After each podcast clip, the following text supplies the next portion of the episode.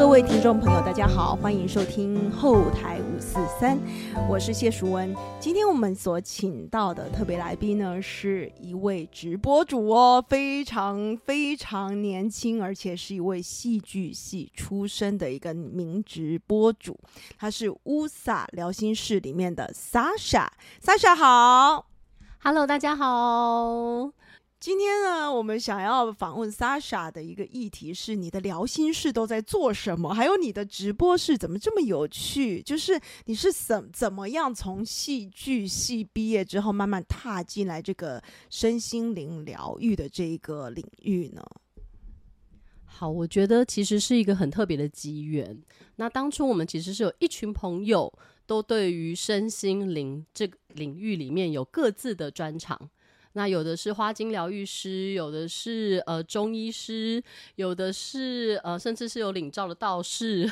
然后像我可能就是戏剧专长，可是本身有学习玛雅历，然后占卜啊，或是一些对水晶矿石疗愈的这等等的，每一个人都有属于自己的特殊专长。那所以那时候我们就一起发现了一个直播平台。那那时候正在招募的是声音直播主。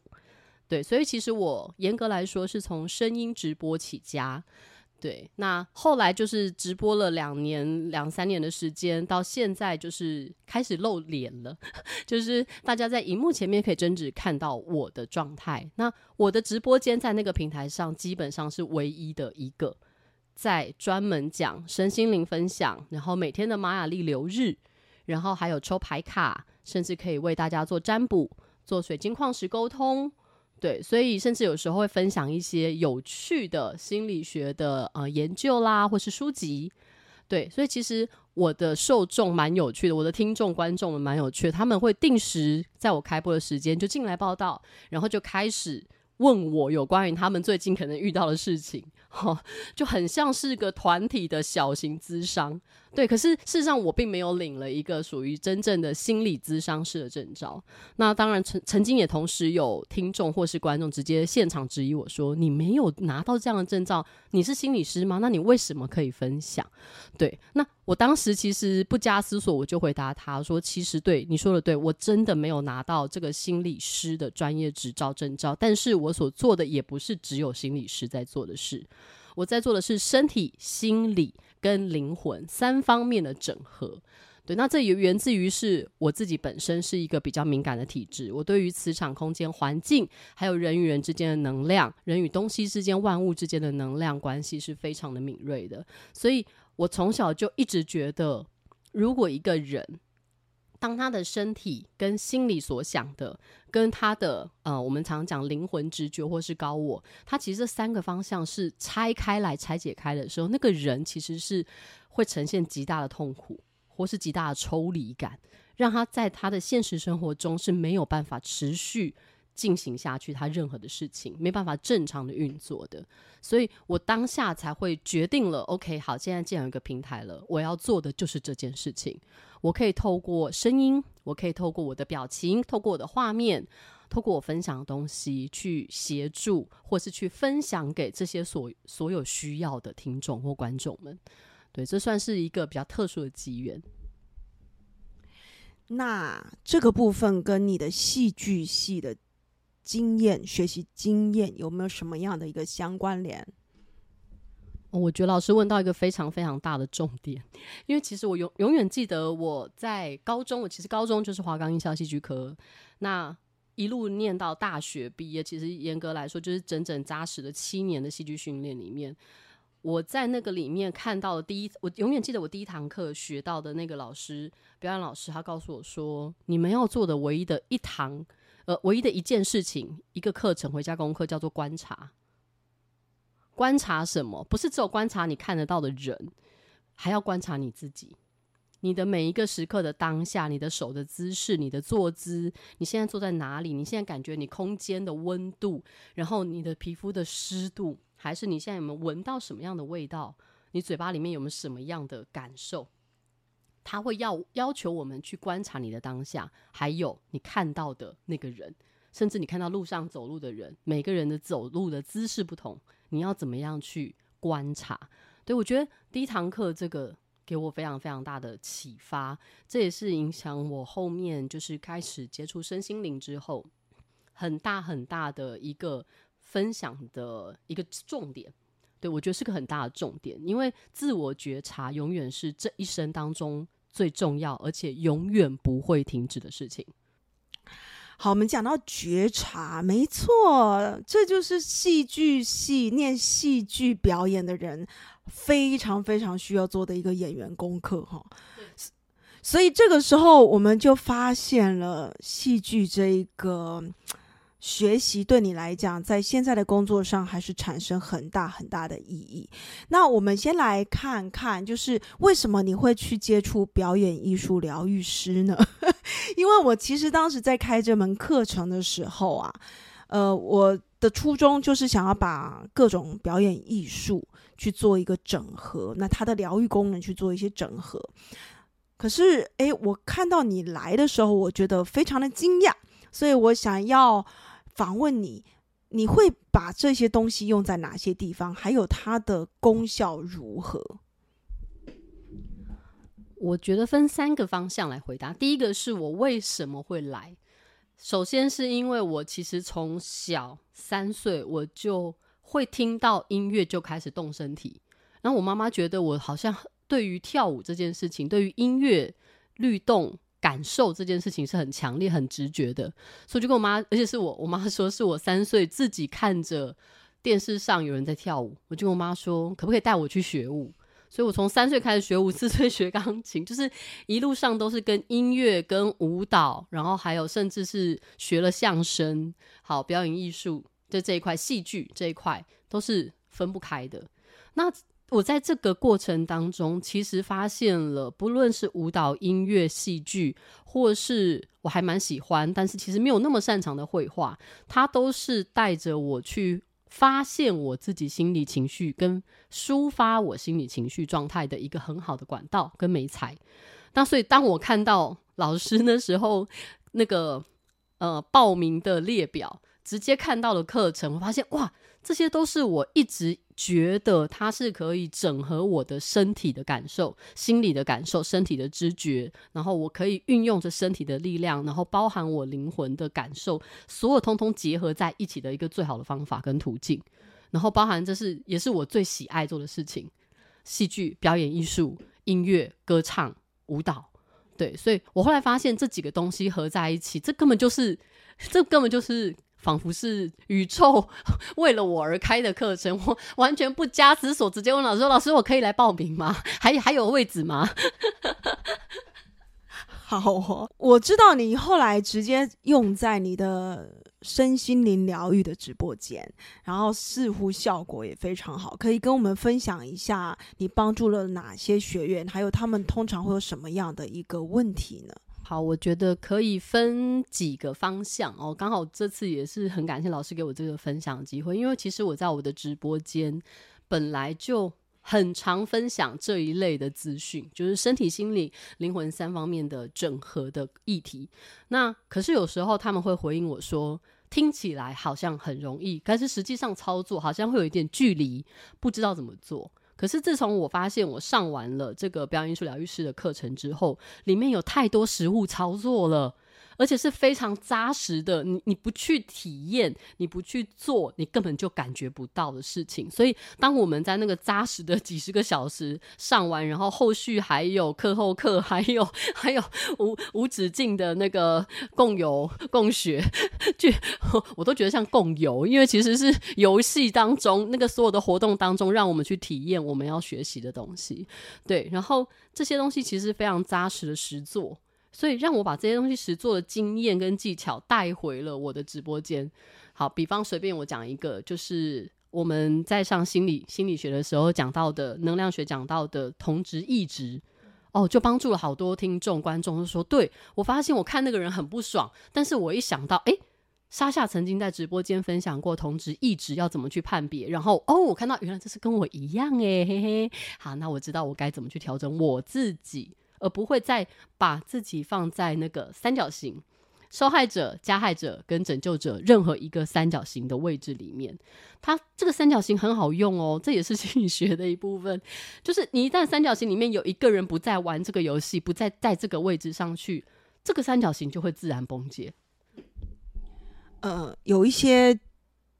第一次听到我们的节目，或者是可能对心理学比较不熟的人，我们也在这边讲一下。刚刚 Sasha 讲的那个就是卡普曼三角形，也就是俗称的受害者三角形。那它这个三角形主要是在讲说，只要有一个人是受害者，呃，那你跟他发生的一些关联之后，他会有一个三角，所以是加害者、拯救者跟一个受害者的一个关系啊，跟大家补充一下。对，因为这个东西。解了好多人的人际关系课题，然后又可以在这个当中让他们发现，原来我一直让自己待在受害者是有好处的。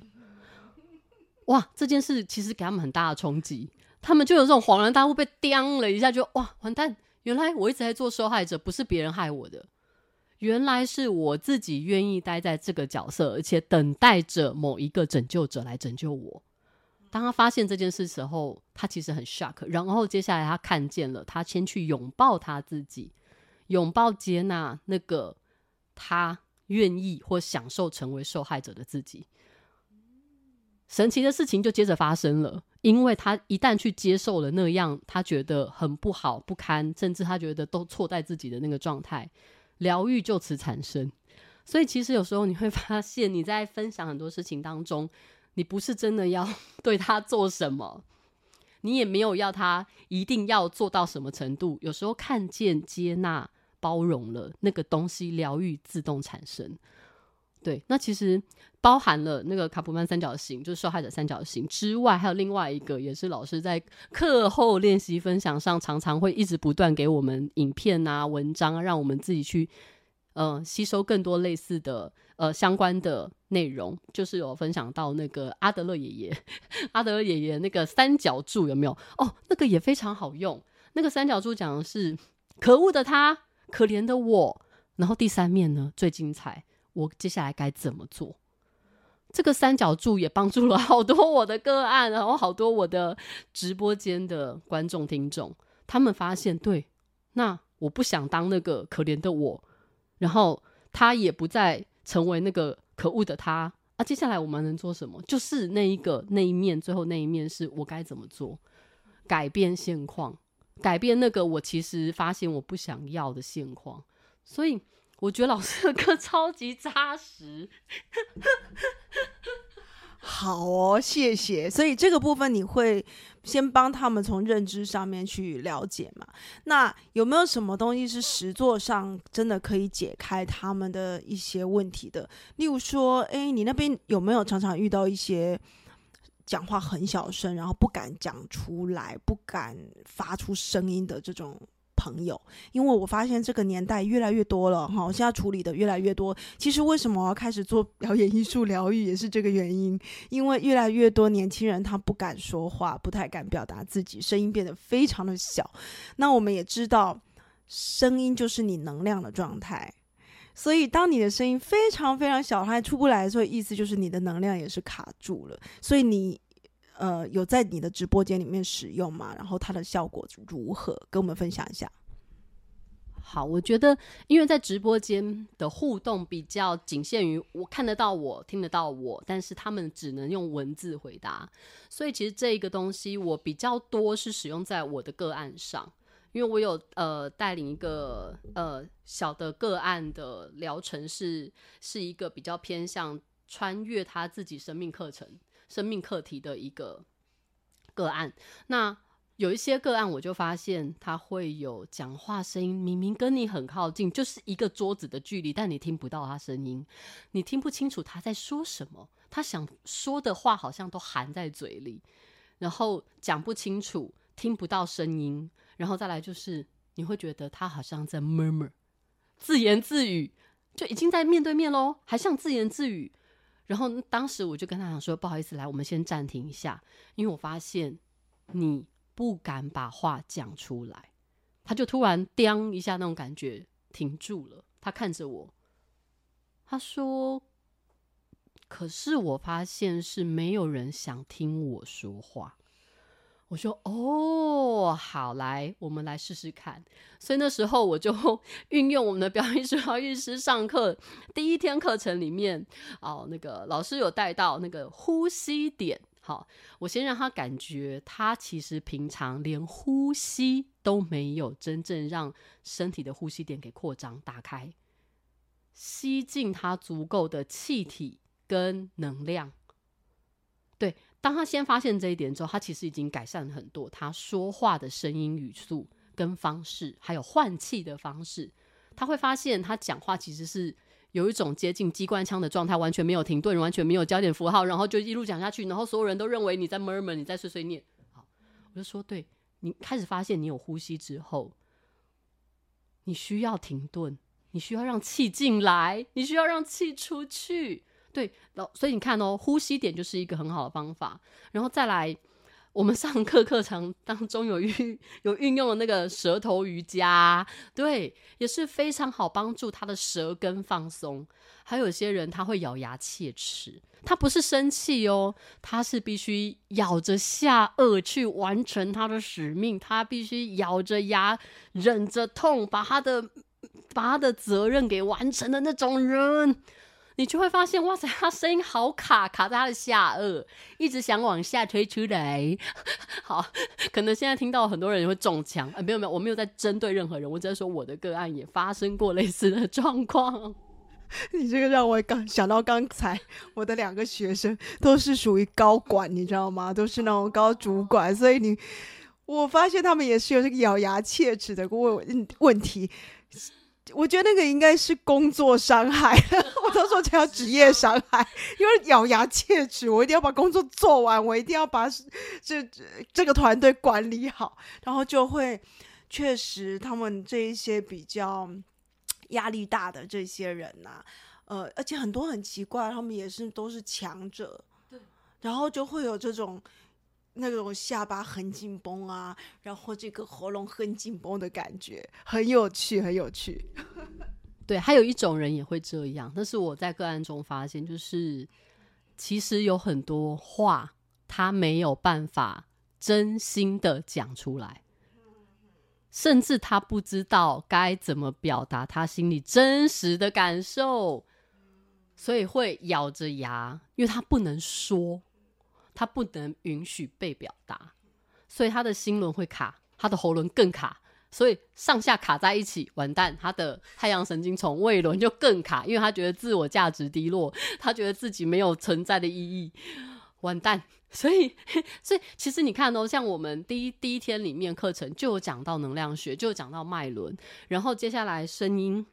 如何调整？如何帮助用身体肢体的动作去协助每个人打开自己声音的这个能量的区块？我觉得这些都非常好用，在我的个案里面。然后甚至还有一个，他长期需要跟他的呃对象去讲话，就他的工作需要一直讲话、一直讲话、一直讲话，但是他在讲话过程中不能表达真心，他的状况就很容易抿着上唇。然后，所以他在讲话的过程会很刻意，会很柔软，你会觉得他彬彬有礼。但是他讲话的时候，牙齿是看不到的，你就会觉得哇哦，好有气质的一个人。但是讲话很没有力气。对，然后后来我就说，我们来玩一件事情，让我看见你的牙齿。然后他说，牙齿为什么讲话要看牙齿？我说你试试看，我们先不要问为什么。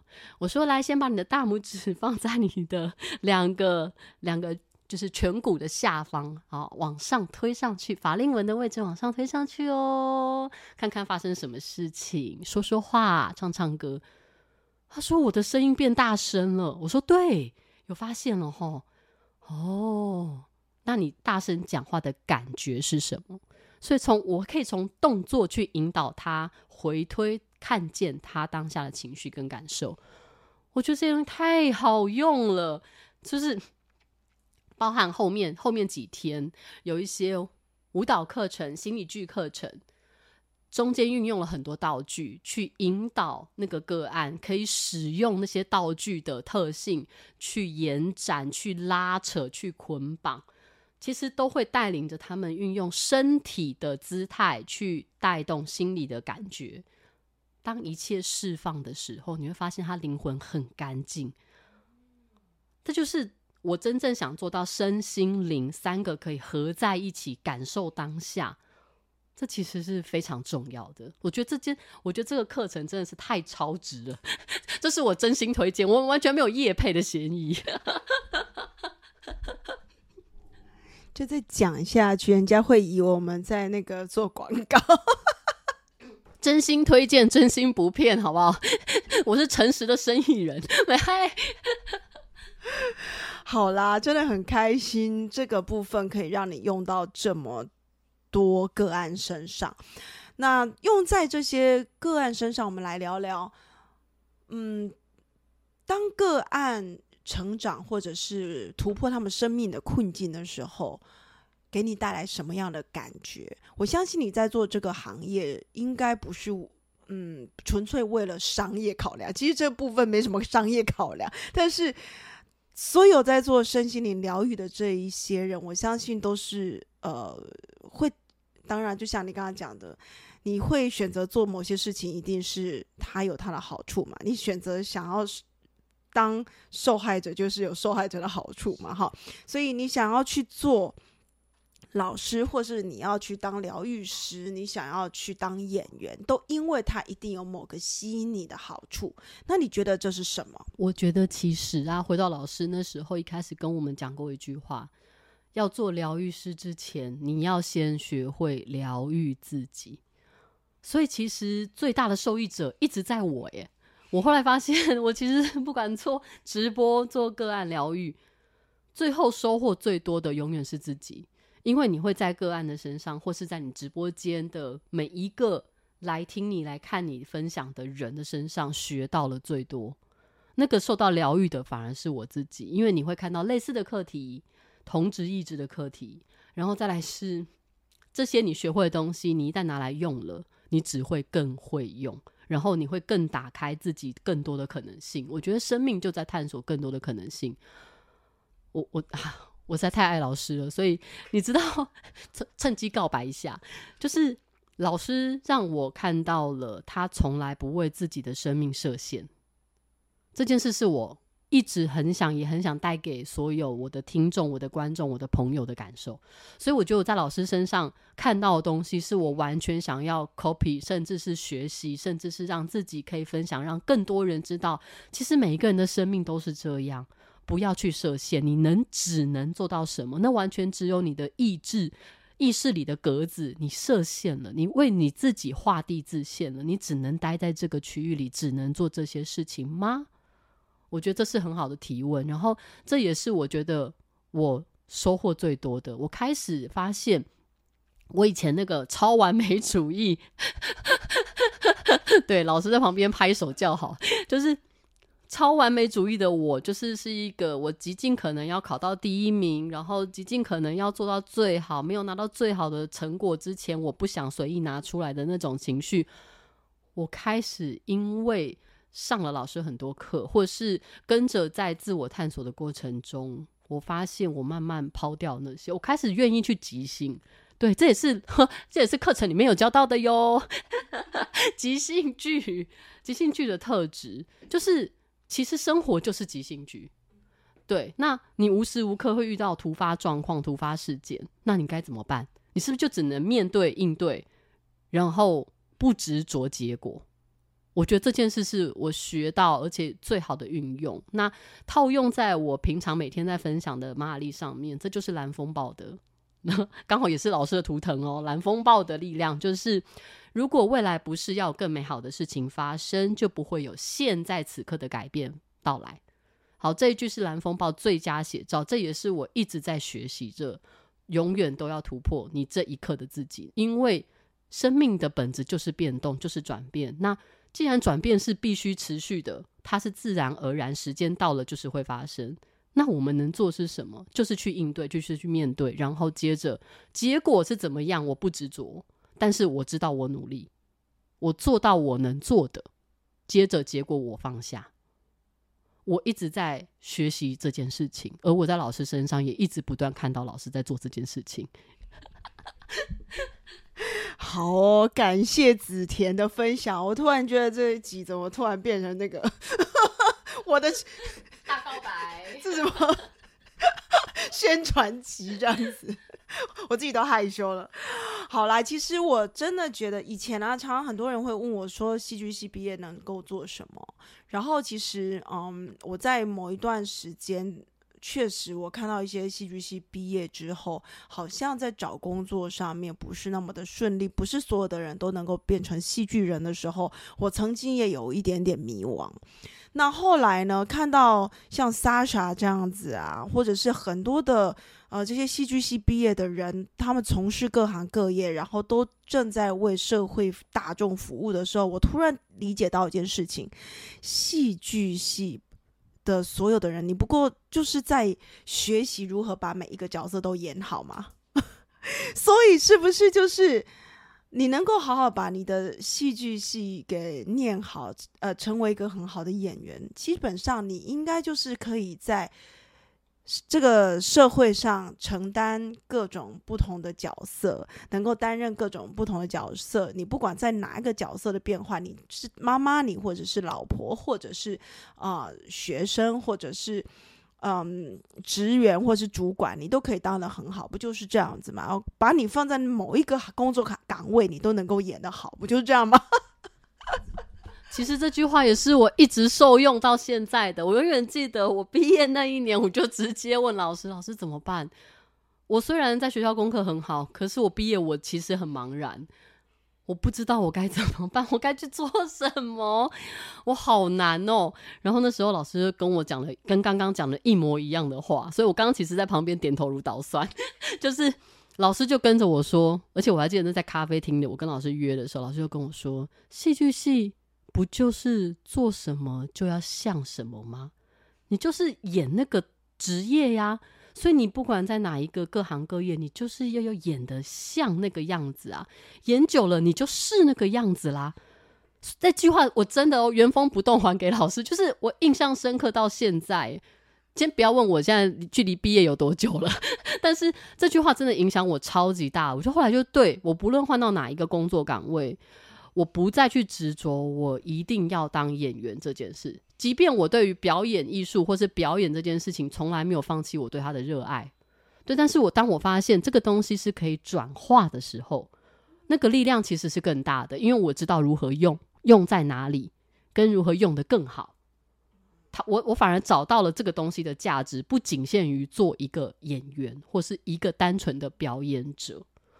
对我发现这些东西是。受用无穷啊，老师。其实对我来说啊，讲到最后全部都是影响力。就是你想当演员，也是希望能够发挥自己的影响力。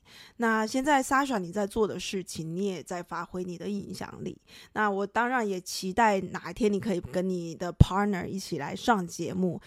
你们 Sasha 的 partner 呢是一位心理师。那例如说，像你跟他的搭配就非常的有趣，可以聊聊你们两个的搭配吗？可以，其实这个这个搭配非常有趣，就是这其实跟即兴剧也非常关系哦。我现在完全不在打广告，只是因为这个事件让我们发现了彼此的不同。他是一个领了国家执照证照的资商心理师，我是一个身心灵工作者。再来。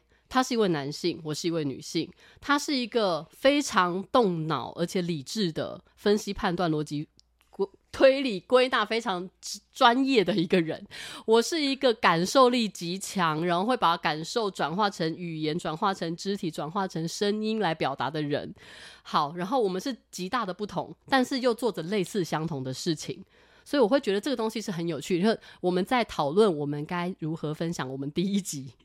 的过程中更有趣，因为我发现他需要很多 database，需要很多专业的论文研究数据来支撑他想分享的东西，而我就觉得，我们就聊啊，就开始就按下去就录啦，有这么难吗？